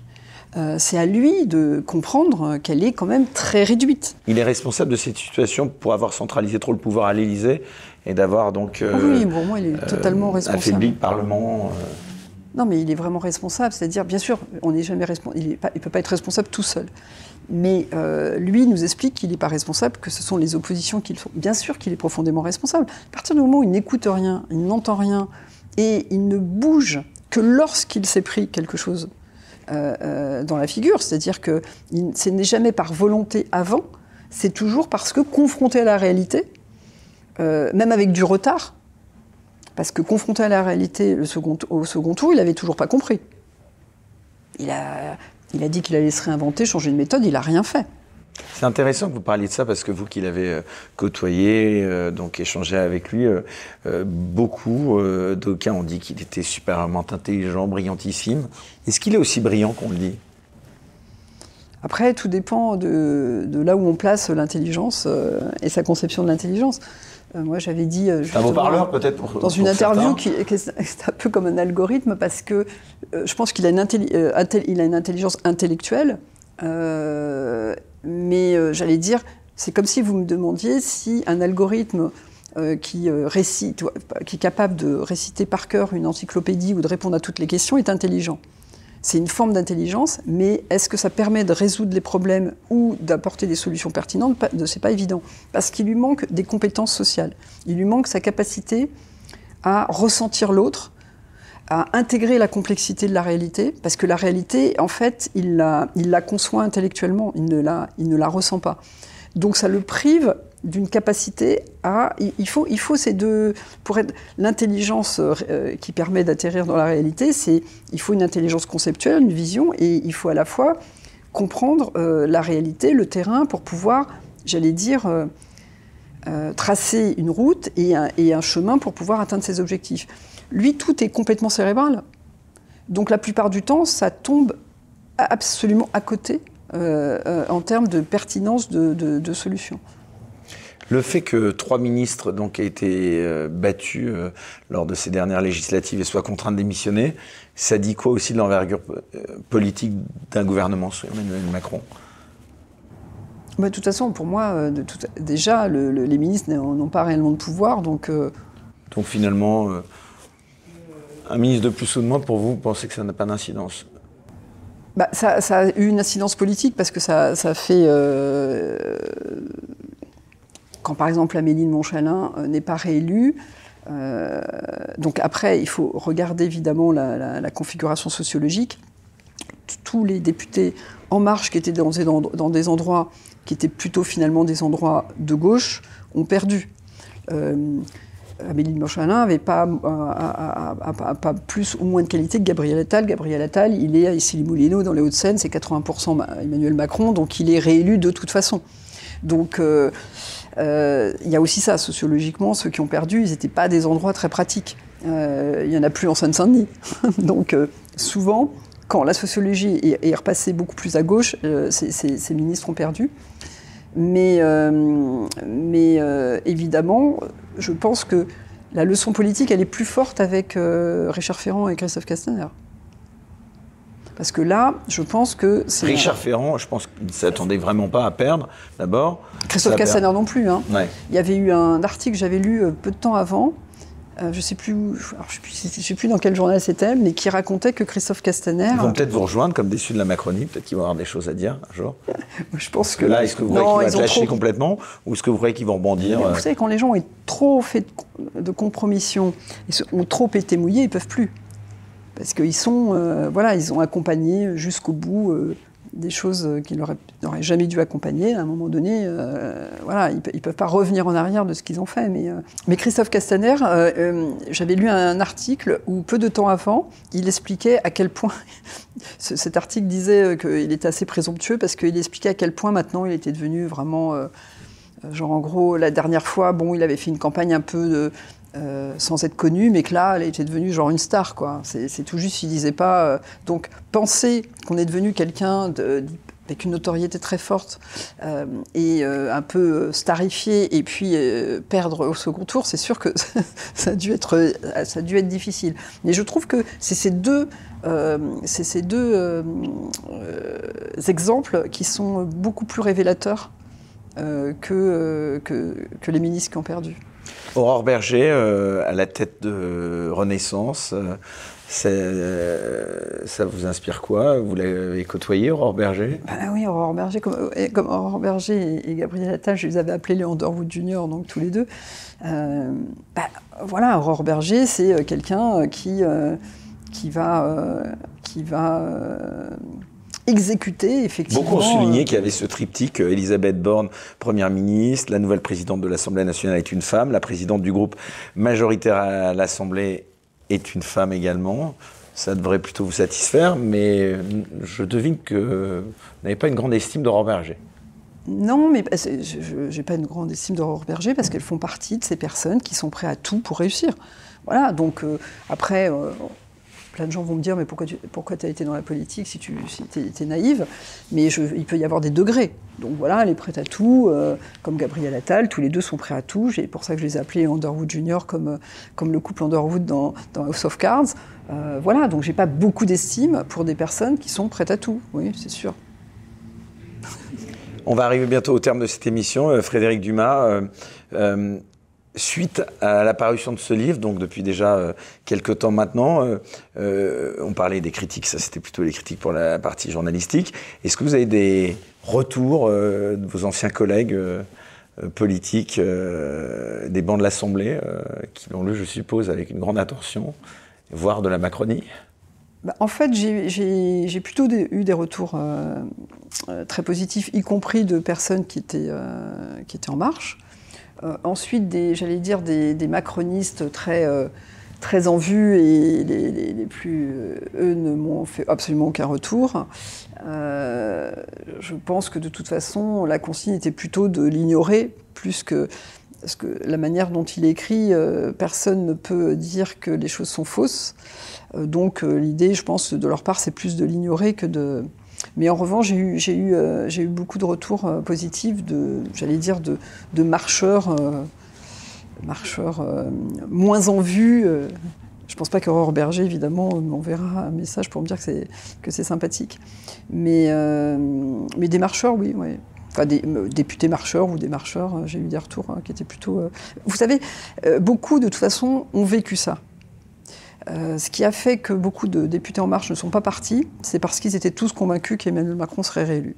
Le fait qu'il n'y ait pas d'alternative, qu'il y ait le sentiment qu'il n'y ait pas d'alternative, a beaucoup dissuadé des députés de partir, parce que le député, par essence, n'est pas très courageux, et il se disait, bon, on reste là, on attend, euh, voilà, donc c'est pour ça que beaucoup de gens, de toute façon, euh, sont assez d'accord avec ce que j'ai décrit, puisqu'ils le savent, ils, ont, ils ont vécu par ailleurs différemment, mais ils ont vécu la même chose. Donc, Alexis Kohler, j'en doute, mais si Emmanuel Macron lui-même vous rappelait pour vous demander de revenir dans son équipe demain, vous réagiriez comment?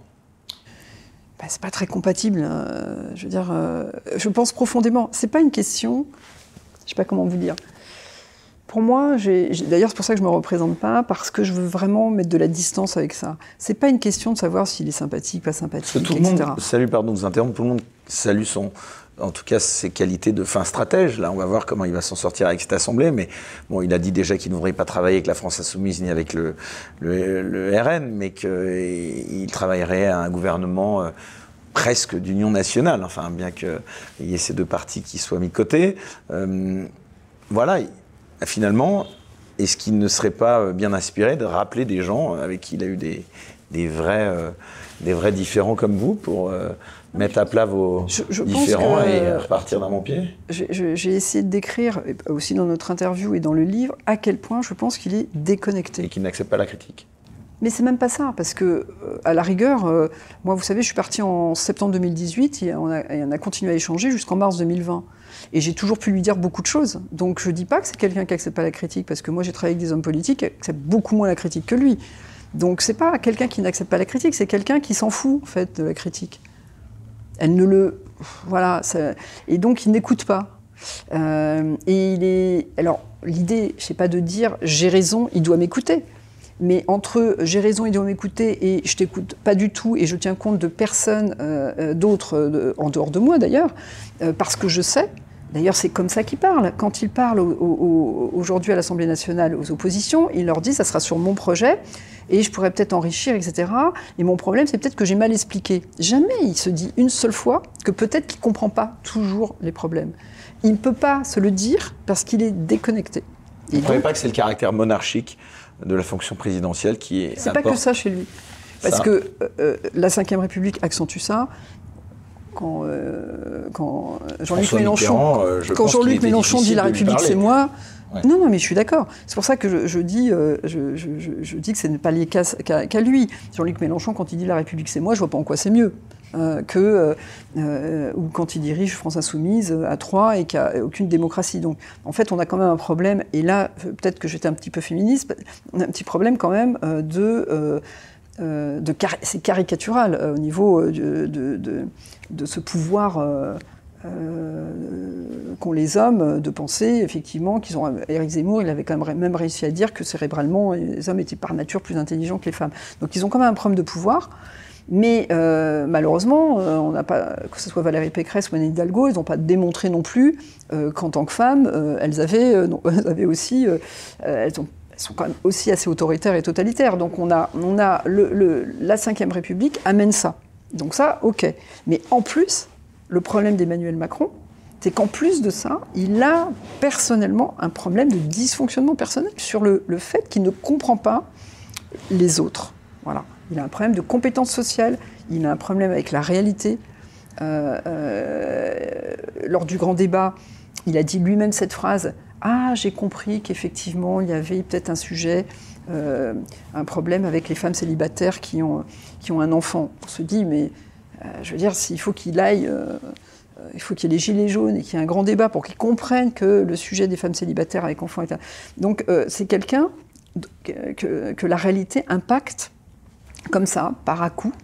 Euh, et, c'est pour ça que je dis qu'avec Emmanuel Macron, on a quand même quelqu'un qui euh, euh, rend encore plus compliqué la, capacité de résoudre les problèmes, même si c'est pas lui qui les a obligatoirement tous créés, puisque évidemment c'est 20 ans ou 30 ans. On est tous d'accord pour dire que c'est 20 ans ou 30 ans de, de politiques publiques qui n'ont pas fonctionné. Mais c'est pas pour, moi je pense que c'est une personne qui ne peut pas, qui ne peut pas les résoudre. Voilà c'est un président de la République qui n'a pas les capacités. Euh, qui n'a pas l'ensemble des capacités qui lui permettent de résoudre les problèmes, que ce soit sur le plan intérieur ou sur le plan de la politique étrangère, comme on le voit. puisque là, de la même manière, il agit de la même manière à l'étranger. Il pense qu'il a raison et il impose sa vision aux autres et je, sais pas si vous avez je ne sais pas si vous avez remarqué, mais en plus, jamais en plus, il n'est même pas cohérent avec lui-même. Il y a deux ans, euh, deux ou trois ans, euh, il nous expliquait qu'il fallait faire des partenariats stratégiques avec euh, Vladimir Poutine, en expliquant que surtout c'était très important de continuer à travailler avec la Russie. Et il avait carrément humilié les fonctionnaires du Quai d'Orsay lors de traditionnelles rentrées en, disant publiquement et ceux qui ne sont pas d'accord avec moi, c'est l'état profond. Quoi.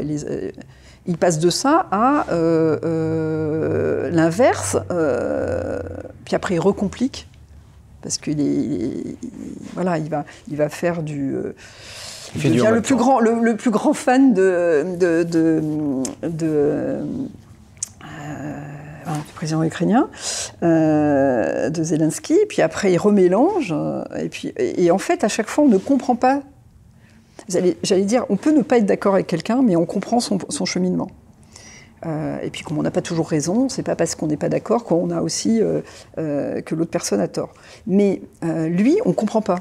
Parce que c'est toujours une construction intellectuelle. C'est jamais quelque chose de ressenti, d'authentique. C'est quelque chose qui peut bouger à tout moment. Il nous a parlé d'encéphalogramme plat de, l'OTAN, parce qu'à l'époque, de toute façon, il n'y avait qu'une chose, c'était de de s'opposer verbalement à Erdogan. Je dis verbalement parce que, la rigueur, hein, il a le droit de s'opposer euh, si, c'était efficient, mais la plupart du temps, ça l'est jamais. Hein. Donc il s'oppose, il parle, et puis ça sert à rien. Maintenant qu'on euh, a besoin de la Turquie, notamment euh, pour faire entrer, pour donner l'autorisation, son autorisation, puisque la Turquie a un droit de veto, comme tout pays membre de l'OTAN, faire entrer la Finlande et la Suède, tout d'un coup, je pense que Erdogan va devenir son meilleur ami. Mais personne ne peut le suivre. C'est-à-dire que c'est pas anormal, on peut aussi bouger, on peut aussi changer, mais il, faut, il faudrait qu'à chaque fois on puisse comprendre que c'est pas incohérent. Lui, c'est tout le temps. Et en fait, je pense qu'il ne se rend même pas compte, hein, parce que je pense qu'il n'est pas. Il y a quelque chose qui. comment dire qui, Il n'est pas structuré. Et donc, il y a quelque chose qui fait qu'il ne sait pas lui-même. Et puis en plus, il est quand même très manipulateur. Et euh, avec une forme de perversité, puisqu'il a dit récemment qu'il met bien euh, puisqu'on parlait de son entourage et sa difficulté à arbitrer. Euh, euh, et il a dit lui-même, puisque c'était ouvrez les guillemets dans des articles, qu'il trouvait intéressant de mettre les gens dans un bocal et, que et, de regarder les piranhas se bouffer entre eux et de voir celui qui boufferait l'autre. Sincèrement, si au plus haut niveau de l'État on pense ça, je pense que c'est la chose la plus grave qu'on puisse faire parce que s'il n'y a pas d'arbitre, le méchant piranha, c'est sûr qu'il ira bouffer euh, j'allais dire les, petits poissons, mais je ne suis pas sûr que ce soit une bonne chose pour la France de laisser, j'allais dire, de diriger la France en, osant avouer qu'en termes de ressources humaines, c'est ce qu'il fait. Parce que c'est la pire des choses. On a besoin d'exemplarité et d'arbitrage. Mais en tout cas, de la part d'une personne euh, qui a côtoyé euh, d'aussi près Emmanuel Macron, euh, tout ce que vous dites, toutes ces révélations dans ce livre, vraiment, elles, interpellent. Dernière question avant de se quitter, Frédéric Dumas. une nouvelle page de votre vie professionnelle va s'ouvrir à présent, je suppose. quelle sera-t-elle? Alors, j'en parle pas totalement pour l'instant parce que je suis en train de le construire. C'est fini? Bah, Politique. moi, je fais, j'aime bien faire de la politique avec un grand P. Donc, ne sera jamais fini, c'est-à-dire d'apporter des solutions euh, euh, pour, euh, pour régler les problèmes. Je continuerai.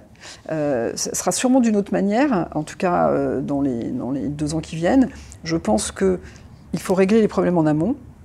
Il faut trouver des solutions qui fassent levier pour les régler avant que les problèmes se créent.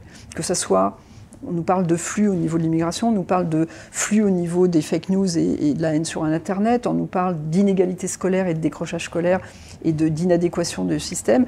Ça veut dire que ces sujets-là, si on essaye de les régler en aval, on n'y arrive pas. Donc je pense qu'il faut trouver des solutions pour euh, les, régler en amont. Donc là, je suis en train de travailler sur des solutions concrètes Euh, j'ai envie de retrouver de la créativité, des outils. J'ai envie de démontrer. À la fin, j'essaye d'expliquer ce que pourrait être la méthode. Euh, donc je pense qu'il ne faut pas seulement la théoriser. J'ai essayé quand même de la théoriser pour qu'on la comprenne, mais je pense qu'il faut aussi la démontrer. Donc c'est ce que je suis en train d'essayer de construire.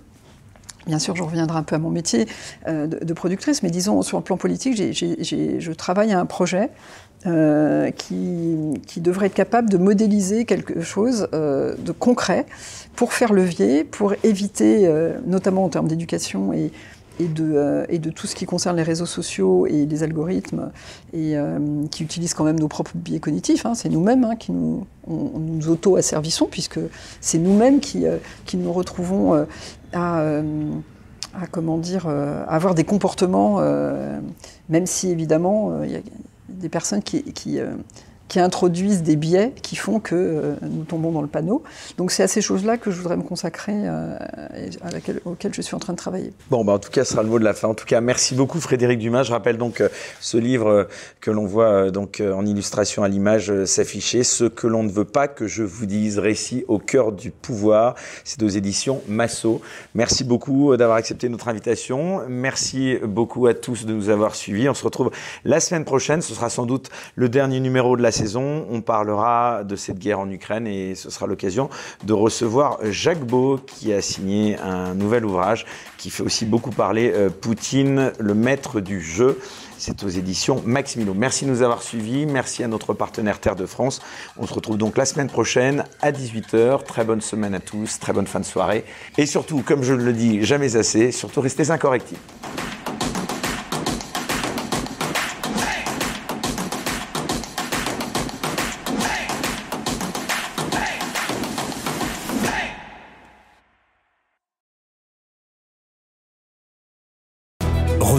Les incorrectibles avec terredefrance.fr, la nouvelle marque solidaire et patriote.